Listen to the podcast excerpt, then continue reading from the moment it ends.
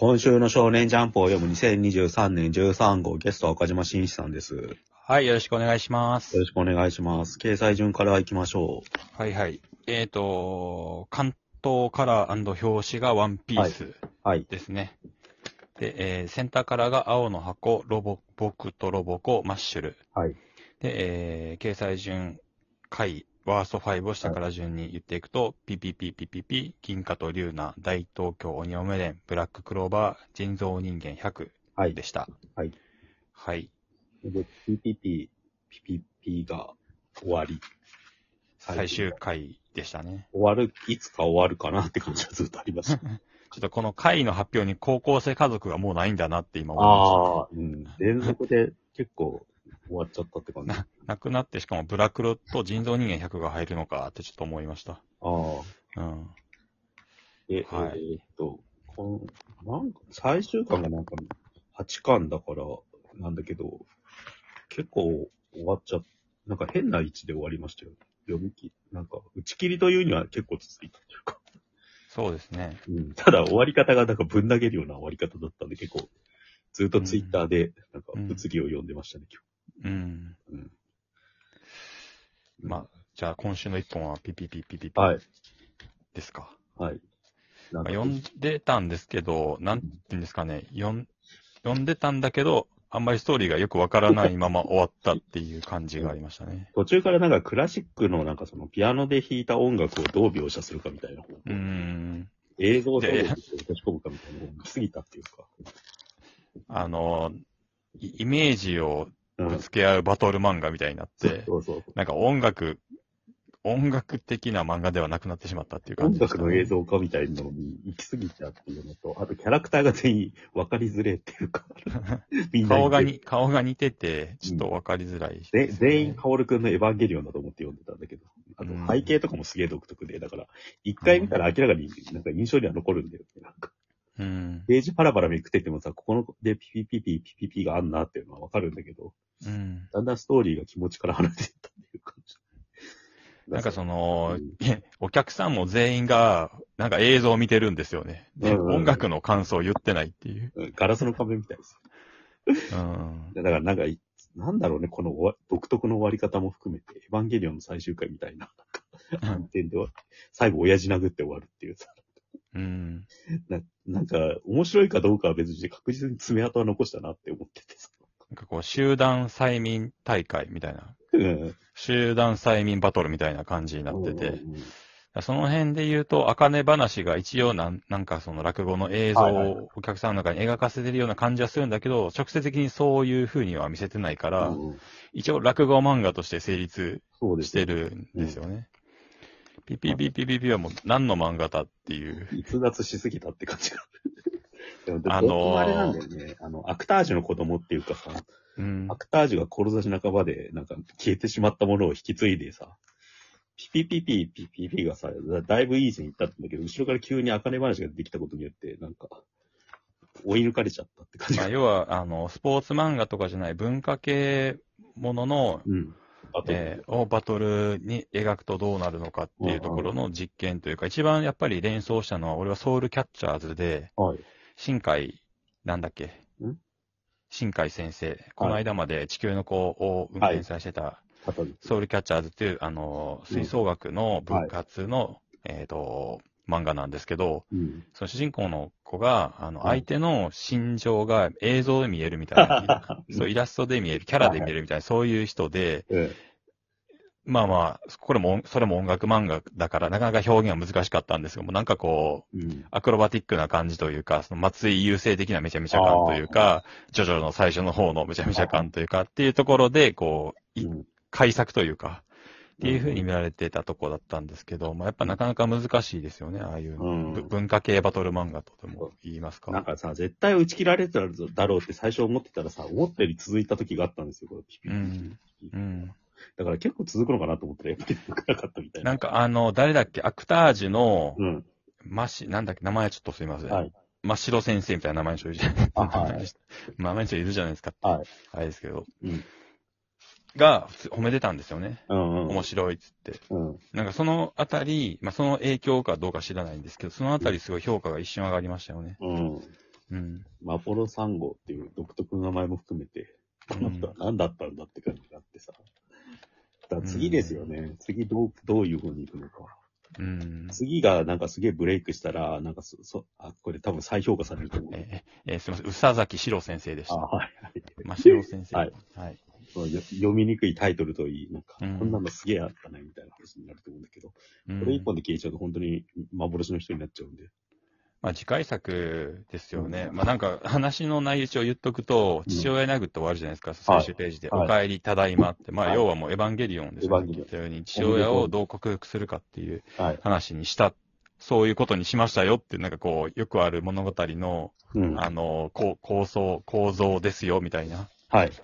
こ ことをやったんだなって思いましたけどね。これさ、適当につけてるコメントがすごいですよね。あの、編集部の。少年はこうして成長していく。ご愛読ありがとうございました。うん。絶対適当につけてるよな、こうん。れ。投げてるっていうか。こういう風に終わったらこうするしかないっていう感じですよね。そうな、せめぎ合いが見れて、なんか久々にいい打ち切り漫画を読んだって感じがするした。ジまあ、次回作でどこまでそのエンターテインメントに徹することができるかっていう感じ、ャンプでやんならもうちょい寄せてくるんだろうけどね。ううんん。まあ、次が楽しみですって感じで。で、なんかこの作品について岡島さんと喋ってたらさ、打ち切り、歴代ジャンプの打ち切り漫画みたいな話になってさ、なんかうん。爪痕残したやついっぱいあったよね、みたいないっぱい好きな漫画ありましたよ。好きなのに打ち切られた漫画いっぱいありましたからね、今まで。で、それをなんかとりあえず作品名だけ今ずらっと言いますね。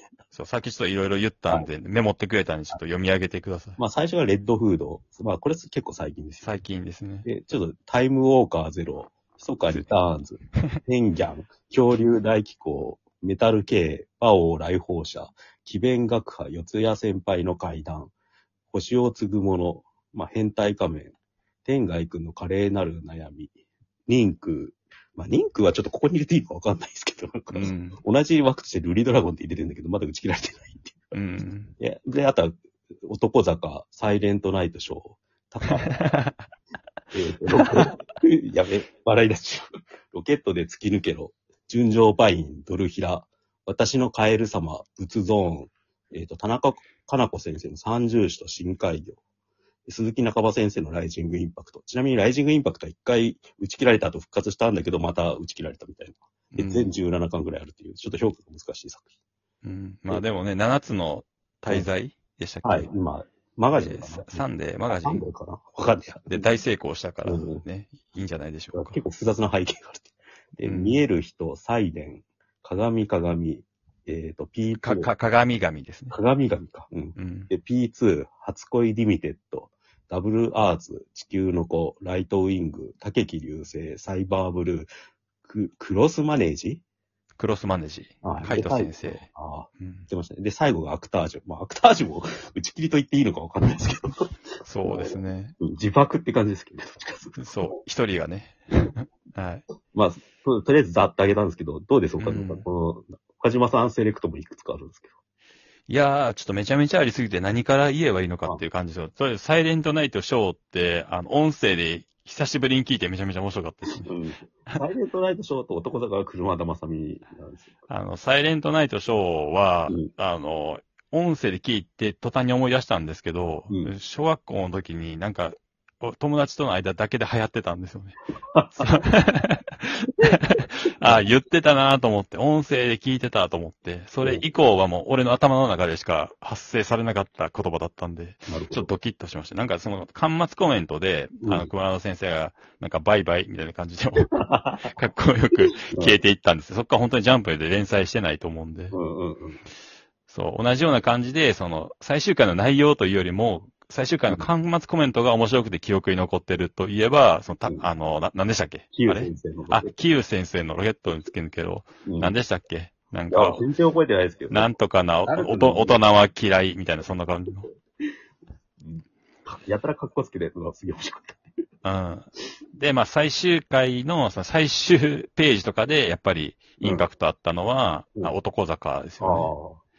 でそういう意味で言うと、ピッピピピピピもそれにつなってるのかもしれない。ぶん投げ型っていうか。あと、高谷ですよね。その、打ち切りといえば、高谷のジエンドみたいな感じで急に終わる。なんか急に SF 漫画、格闘漫画だったのに SF 漫画になって急に終わるみたいな。結構衝撃的だった。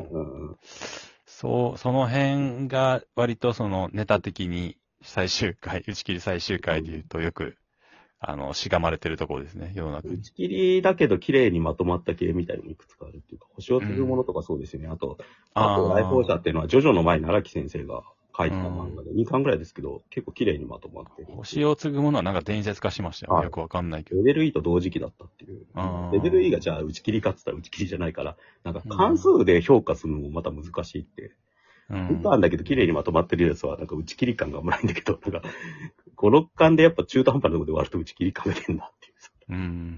うん。あ奇弁学派四谷先輩の階段っていうのは配給の作者の人が前に書いてたやつなんだけど、これも4巻ぐらいで、本当は。3巻だったかなすごい短いんですよ。うん、でも俺すげえ好きな漫画で、これ全巻持ってるんですよ。ええ逆に配給は興味なくなっちゃったそうですね。俺もどっちかというとそっちの方が好きでしたね、背い絵だけでって感じですよね。あと、俺が好きだったのは、私のカエル様はいはい。がすごい、うん、多分今読んでもうん。いいんじゃないかな。絵柄がすごい好きでしたね。うん。で、あの、好きなわけじゃないんですけど、ドルヘラっていう水泳漫画がすげえ記憶に残ってて。大体登場人物がずっと同じ表情してるんですよ。それがすごいなと思って。インパクトうん。があって覚えてますね。うん。まあ、あとはその、後ほど、後々作者がもう、ブレイ大ブレイクしたけど打ち切られたっていうのもたくさんあるんですよね。ああ。その枠で言うとな何ですか？読み上げたところで言うと。え、うつ、う書いた後に打ち切られたやつ？打ち切られ漫画の後に連載して、あ他の作品で大ブレイク先輩もそうだし、バオ来訪者もそうですね。なんか、ゾンビパウダーですね、あゾンビパウダーもそうですね。うん。うん。この辺で終わってしまう。どうしよう。